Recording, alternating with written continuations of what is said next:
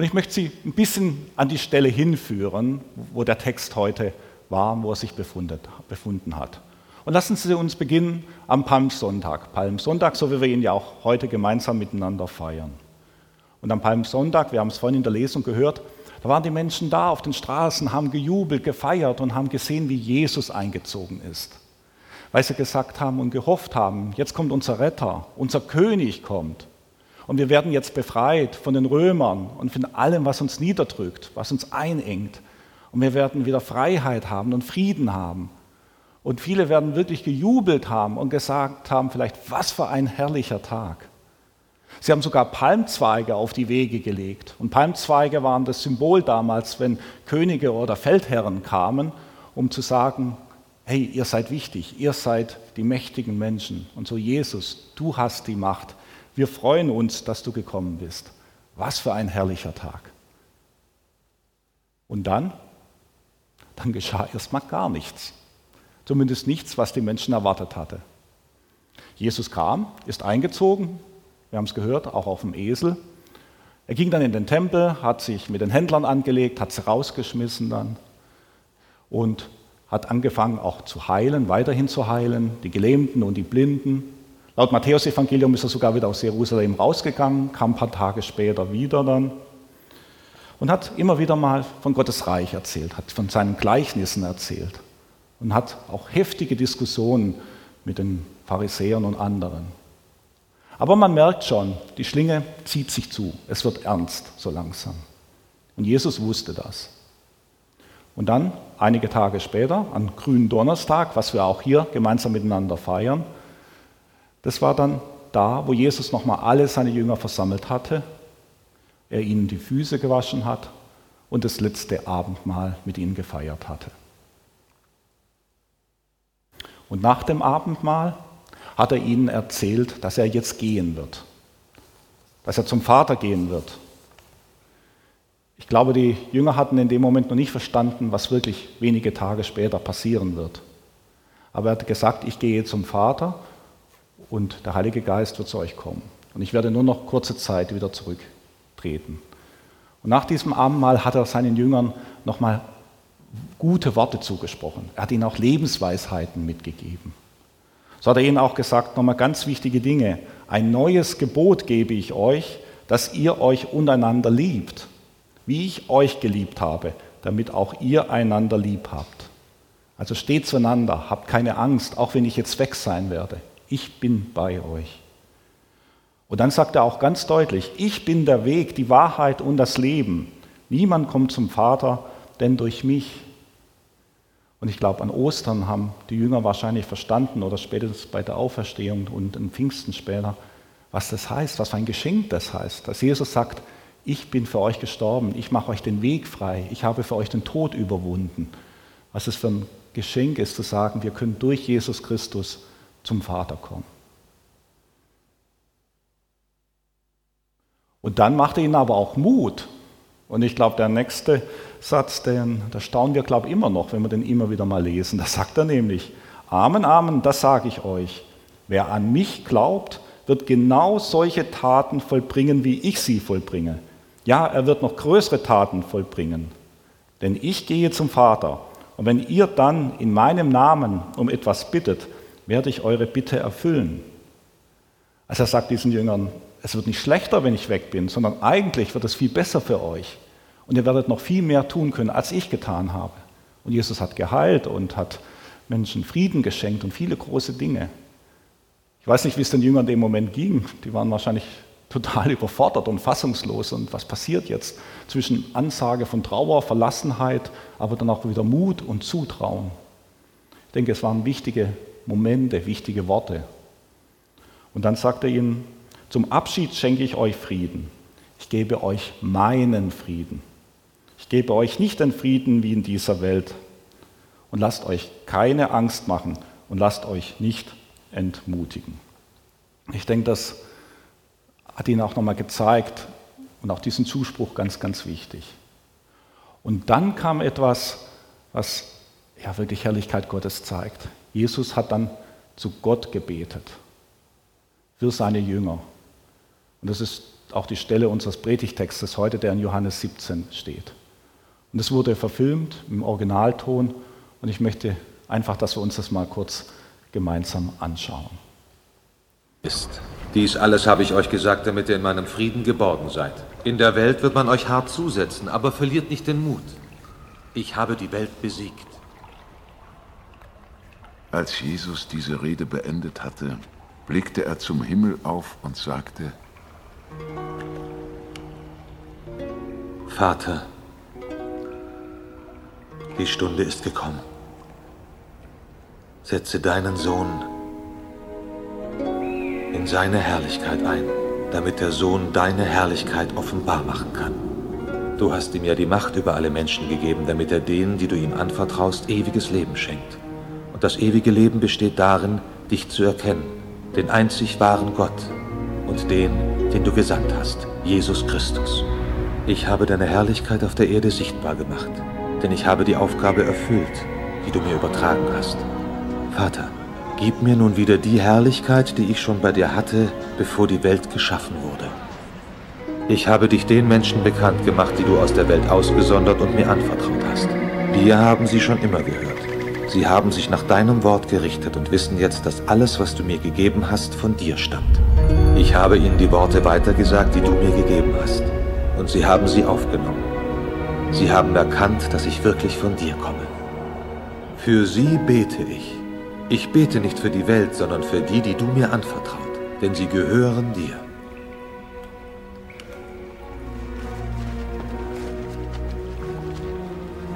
Alles, was mir gehört, gehört auch dir. Und dein Eigentum ist auch mein Eigentum. Durch sie wird meine Herrlichkeit sichtbar. Ich bleibe nicht länger in der Welt, aber sie bleiben in der Welt. Vater, bewahre sie in deiner göttlichen Gegenwart, die ich ihnen vermitteln durfte, damit sie eins sind, so wie du und ich eins sind. Solange ich bei ihnen war, habe ich sie in deiner göttlichen Gegenwart beschützt und bewahrt. Keiner von ihnen ist verloren gegangen, nur der eine, der verloren gehen musste, damit sich die Voraussage der heiligen Schriften erfüllt. Jetzt bin ich auf dem Weg zu dir. Ich sage dies, solange ich noch bei ihnen bin, damit meine Freude ihnen zuteil wird in ganzer Fülle. Ich gab dein Wort an sie weiter und die Welt hasst sie, denn sie gehören nicht zur Welt, ebenso wie ich nicht zu ihr gehöre. Ich bitte dich nicht, sie aus der Welt wegzunehmen. Aber ich bitte dich, sie vor dem Bösen in Schutz zu nehmen. So wie ich nicht zu dieser Welt gehöre, gehören auch sie nicht zu ihr. Weihe sie zu deinem Dienst durch die Wirklichkeit. Dein Wort ist Wirklichkeit. Ich sende sie in die Welt, wie du mich in die Welt gesandt hast. Ich weihe mein Leben für sie zum Opfer, damit sie in deiner göttlichen Wirklichkeit leben und zum Dienst geweiht sind. Ich bete nicht nur für sie, sondern auch für alle, die durch ihr Wort von mir hören und zum Glauben an mich kommen werden. Ich bete darum, dass sie alle eins seien, so wie du in mir bist, Vater, und ich in dir. So wie wir sollen auch sie in uns sein. Ich habe ihnen die gleiche Herrlichkeit gegeben, die du mir gegeben hast, damit sie eins sind so wie du und ich. So sollen auch sie vollkommen eins sein, damit die Welt erkennt, dass du mich gesandt hast und dass du sie ebenso liebst wie mich. Vater, du gabst sie mir. Und ich will, dass sie mit mir dort sind, wo ich bin. Sie sollen meine Herrlichkeit sehen, die du mir gabst, weil du mich schon liebtest, bevor die Welt entstand. Du bist gerecht, Vater. Die Welt hat dich nicht erkannt, aber ich kenne dich. Und diese hier haben erkannt, dass du mich gesandt hast. Ich habe ihnen gezeigt, wer du bist und werde es weiter tun. So wird die Liebe, die du zu mir hast, auch sie erfüllen. Genau. Und dann gingen sie, laut Johannes Evangelium, in den Garten Gethsemane, wo Jesus dann auch gleich verhaftet wurde. Und dann wissen wir ja, gekreuzigt wurde am Karfreitag aber auch an Ostern wieder auferstanden ist. Aber ich glaube, wenn wir diese, diese ja, Szene eigentlich so ein bisschen sehen, dann glaube ich, da spüren wir so die Liebe Jesus zu seinen Jüngern und zu den Menschen. Ich glaube, man kann auch spüren die Herrlichkeit, die er über ihnen ausgesprochen hat, wo er für sie gebetet hat, sie gesegnet hat, sie eingesetzt hat. Auf eine, denke ich, eine sehr, sehr eindrückliche Art und Weise. Wo er auch ins Gebet geht, Jesus, und zu Gott sagt, ich habe deine Herrlichkeit auf der, auf der Erde sichtbar gemacht. Ich habe den Menschen gezeigt, wer du bist, wie du genau bist dass sie es erkennen können durch mich. Und er dankt Gott, dass sie, also die Jünger haben es erkannt, dass ich wirklich von dir komme. Und sie sind zum Glauben gekommen und dass du mich gesandt hast. Und dann auch nochmal macht das deutlich in seinem Gebet. Ich bin jetzt auf dem Weg zu dir. Bleibe nicht länger in der Welt, aber sie bleiben in der Welt, so dass durch sie jetzt meine Herrlichkeit sichtbar wird. Ich denke, das hat was mit Herrlichkeit zu tun, was man schlecht beschreiben kann. Was, wie ich vorhin zitiert hatte, was in einem so hohen Maße gut und schön ist, dass es man nicht besser und schöner denken kann. Und es gilt auch für uns heute. Das war ja nicht nur für die Jünger bestimmt, sondern hat er gesagt, es geht ja weiter. Von Generation zu Generation, von Christen zu Christen. Und diese Herrlichkeit Gottes spüren wir ja auch heute. Immer wieder mal flackert es doch in unserem eigenen Herzen auf. Wenn wir diesen, diesen Frieden manchmal spüren, den nur Gott geben kann. Und wir sagen, ja, es ist was da. Er ist da. Es ist die Liebe, die wir manchmal spüren, zueinander, miteinander oder auch zu Gott. Muss sagen, es ist einfach gut. Es gibt mir Frieden. Oder auch die Erkenntnis immer wieder mal, dass man sagt, ich spüre, dass Gott mich liebt, mich annimmt, so wie ich bin, auch wenn ich gerade gar nicht perfekt bin. Zu wissen, ich bin nicht allein in dieser Welt. Wie herrlich ist das? Er trägt mich, er ist da. Es ist real. Das Wissen, dass man nie alleine ist, Egal, ob man jung oder alt ist, in der Schule ist, im Beruf ist, ob es einem gut oder schlecht geht. Er mit dabei ist, in guten Zeiten und tanzt und jubelt mit uns, aber auch in schwierigen Zeiten, wo er einfach uns trägt. Und dieses innere Sicherheit haben, er ist mit mir. Und dass er uns was zutraut. Wir haben es vorhin gesehen in dieser Bibelstelle. Er traut uns mehr zu, als wir uns zutrauen. Und immer uns Mut macht, geht hinaus, steht auf, ich bin bei euch, nehmt mich mit. Und ihr werdet Dinge tun, wo ihr gar nicht glaubt, dass ihr diese tun könnt. Und es ist ja schön, dass Gott, der Allmächtige, an jeden von Ihnen einzeln, auch zu Hause, sagt, ja, ja, trau dir was zu, ich bin bei dir, geh mit mir. Und ich glaube, dass jeder, der das gespürt und gespürt hat, sagt gleich automatisch, hey, ich möchte Gott die Ehre geben. Das ist so schön und so wunderbar. Die Ehre geben in meinem eigenen Leben von all dem Guten, was er getan hat.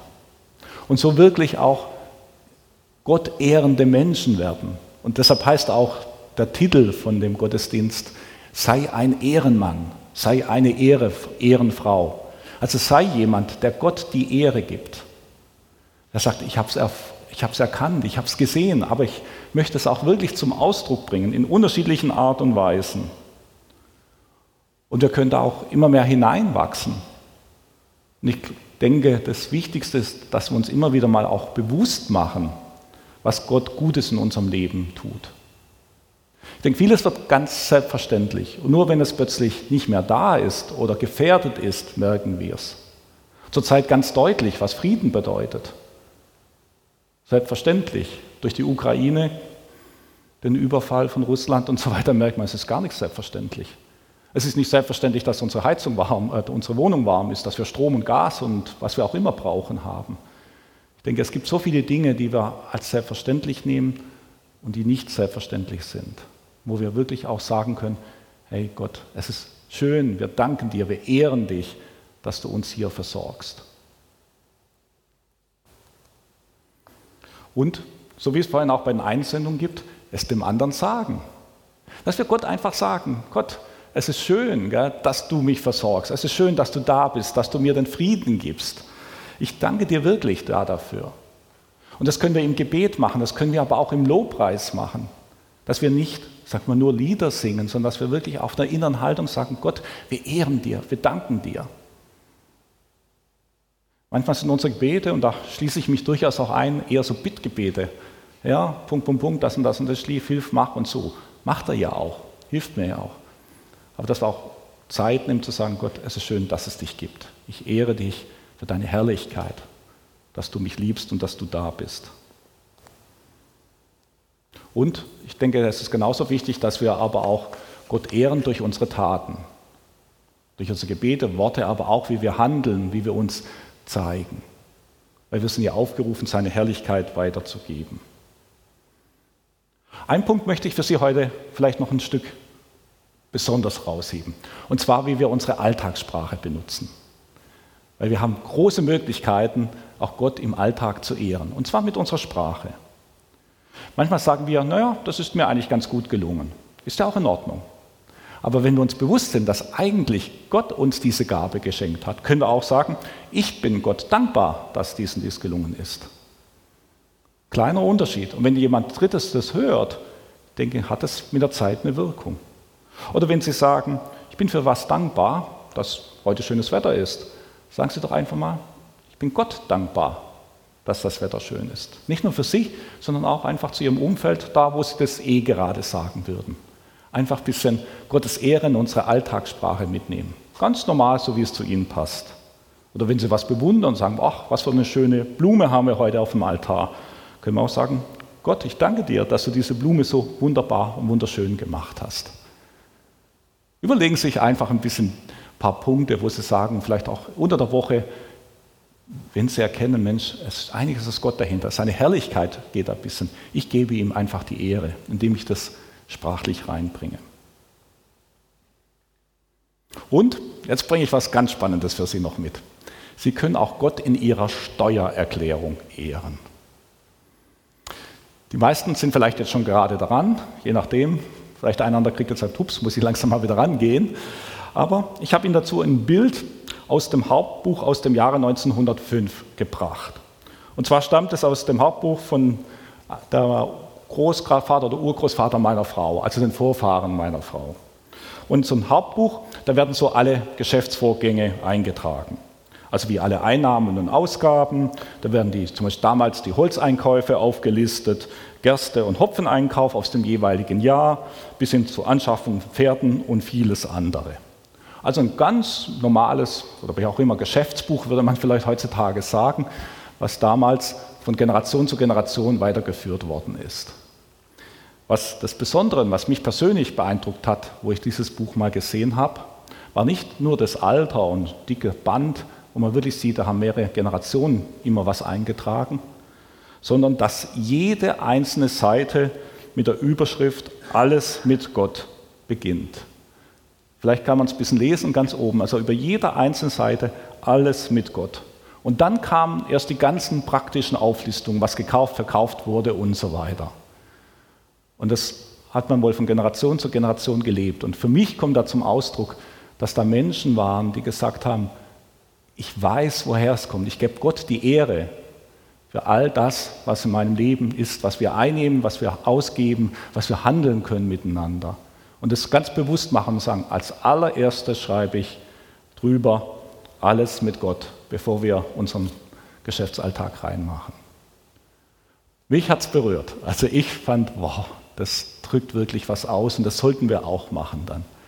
Und von daher, wenn Sie Lust haben, wenn Sie Ihre Steuererklärung machen, schreiben Sie doch einfach auf den Bogen überall drauf, alles mit Gott oder aus Gottes Hand oder Gott sei Dank.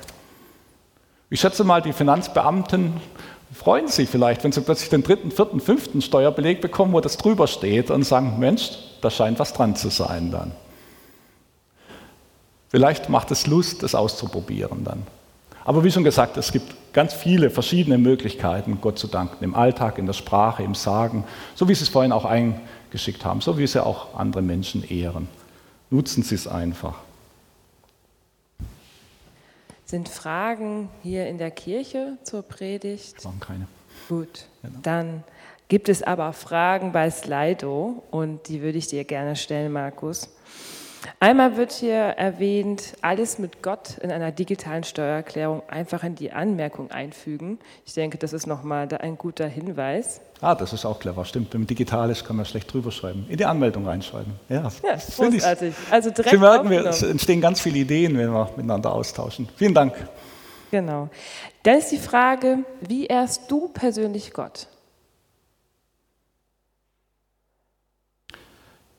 Ich bemühe mich zunehmend, das in den Gebeten einzufügen, äh, Gott zu ehren und nicht nur zu bitten. Also so im Alltagsgebet. Das ist für mich eigentlich fast die größte Herausforderung. Und die zweite ist mir immer wieder mal, also seit einiger Zeit nehme ich mir einmal die Woche eine Stunde explizit Zeit, um wirklich aufzuschreiben, was in der Woche Gutes passiert ist. Weil also ich, ich merke immer bei mir, vieles passiert und ich nehme das so automatisch wahr. Und dann sehe ich, Mensch, das ist passiert, das war, das ist gemacht, wo ich Gott wirklich ehren kann. Also ich glaube, die zwei, ich sage mal so, die zwei Hauptherausforderungen oder Arbeitsteile oder wo ich dran bin, ist dieses Zeitnehmen, sich das Bewusstsein und deshalb auch wirklich, wirklich ins Gebet zu bringen vor Gott. Mhm. Gott ehren, aber wie, wenn es mir nicht gut geht? Ja. Ich denke, zum einen, man darf Gott klagen und es ist auch gut so. Schauen Sie sich die Psalmen durch. Wir haben vorhin ja auch eingelesen, also wenn Sie den nochmal lesen, einfach nochmal nach. Und ich glaube, Gott sagt, werft eure Angst oder eure Schuld einfach, gebt sie zu mir. Und wir dürfen Gott klagen, sagen, Herr, es ist schlecht und es ist ja auch schlecht.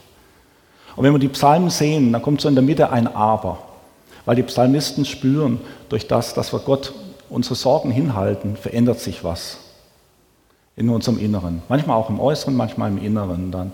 Und ich denke, wenn man das spürt und sieht, kann man sagen, ich weiß, dass Gott da ist und man kann ihm dafür die Ehre geben.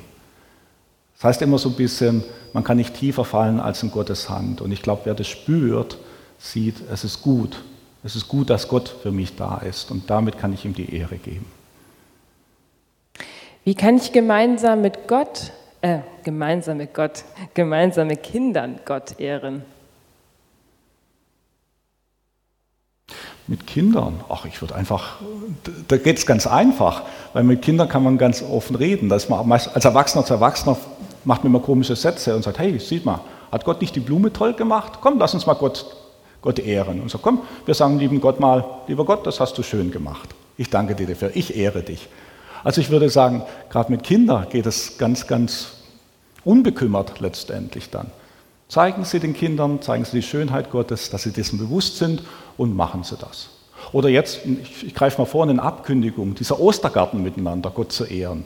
Dass Sie das miteinander basteln, bauen und das miteinander spielen. Das ist auch Gott zu ehren. Schau mal, Jesus kam auf die Welt und er hat, hat uns errettet. Und schau mal, wie toll das ist für dein Leben, für unser Leben. Also einfach ganz normal machen dann. Und ich glaube, der Vorteil man könnte ist, man kann das noch viel, viel direkter miteinander besprechen und erleben. Mhm. Hier ist nochmal eine Frage wie eben, ähm, wie ehre ich Gott, wenn es mal nicht so gut läuft? Ist das eine ähnliche Frage auch wie eben oder ja. hättest du da nochmal eine andere? Also es ist immer ein bisschen schwierig. Das Ähnliche ist auch mit Lobpreis. Also wie soll ich Gott loben, wenn es mir nicht gut geht dann? Und äh, die Erfahrung, die halt viele machen, sagen, wenn ich trotzdem sage, ich lobe Gott und ich danke dir, auch wenn es mir gerade nicht gut geht, es ändert sich was in unserem Leben, es ändert sich was in unserem Inneren. Also es braucht nicht sozusagen das Gefühl schon, dass mir es gut geht, sondern den, den Willen ein Stück weit. Und dann wirklich zu sagen, ich bin dankbar zumindest das, was ich habe und ich ehre Gott für das, was da ist. Im vollen Wissen, dass es Situationen gibt, die nicht gut sind und die man auch nicht gut reden soll, aber trotzdem, es verändert sich was in unserem Inneren. Also es würde einfach den Mut machen, auch wenn es schwer ist, zu sagen, Gott, ich ehre dich zumindest, dass ich ein Dach über Kopf habe oder dass ich im Land lebe, wo ich noch Dinge habe auch wenn die anderen Dinge nicht in Ordnung sind, die gerade in mein Leben machen. Und ich gebe dir einfach die Dinge hin, die schwierig sind. Und ich glaube, ganz viele berichten das immer wieder, dass sie sagen, ich bin getragen. Und am Schluss merkt man auch, dass vieles heil geworden ist, wo man dann so richtig Gott die Ehre geben kann. Sollen wir den Zehnten unserer Geldeinnahmen spenden? Das habe ich akustisch nicht verstanden. Das steht hier so, sollen wir den Zehnten unserer Geldeinnahmen spenden? Den Zehnten spenden, genau. Also jetzt würde ich jetzt fast ein bisschen, äh, es gibt eine Predigt, äh, da hatten wir es ums Geld. Wie hieß denn das nochmal vor ein paar? Schauen Sie mal bei YouTube. Den Gottesdienst hatte ich zufällig auch gehalten. Da, da ging es ein bisschen, wie viel? Spenderherz, genau. Spenderherz war der Titel. Dann würde ich jetzt fast ein Stück weit darauf hinweisen. Ich mache nur zwei Sätze. Ähm, der Zehnte kommt aus dem Alten Testament und das ist ein Regelwerk und das ist sicher kein Fehler. Aber im Wesentlichen ist, dass wir was geben aus Herzen heraus, dass wir ein Spenderherz haben, dass wir es aus Freude geben, nicht aus, aus dem Ritual heraus. Und in dem Gottesdienst haben wir auch eine Menge Ideen gesammelt. Also wenn Sie sagen, wie kann ich das machen und wie kann ich auch ein freudiges Herz geben ähm, und auch Gott durch Geld ehren, absolut, würde ich jetzt fast auf den Gottesdienst verweisen. Das ist auch das Schöne, dass wir zu unterschiedlichen Themen, können Sie immer mal auch von unseren beiden Fahrern die Gottesdienste nachschauen. Lohnt sich immer wieder mal reinzuschauen. Eine letzte Frage jetzt Ja. noch. Ist Danken schon Ehren oder ist Ehren nicht noch viel mehr und Danken nur ein Anfang? Das ist gut. Ja, danken ist nur ein Anfang, würde ich sagen. Ehre, ja, das sind so Worte wie Herrlichkeit. Ich glaube, wenn jemand Ehre gibt, dann sagt man, ich erhöhe jemand. Ich, ich, ich bin, ja, ich, ich sehe jemand einfach, weil er da ist. Ich ehre Gott einfach, weil er da ist. Nicht nur, weil er was für mich getan hat, sondern weil er da ist. Und ich glaube, diese Gegenwart Gottes zu spüren, diese Ehre zu spüren, ist deutlich mehr. Aber Sie merken, da fehlen mir jetzt ein bisschen die Worte dafür. Aber ich glaube, jeder kann nachvollziehen, was ich versuche zum Ausdruck zu bringen. Vielen Dank, Markus.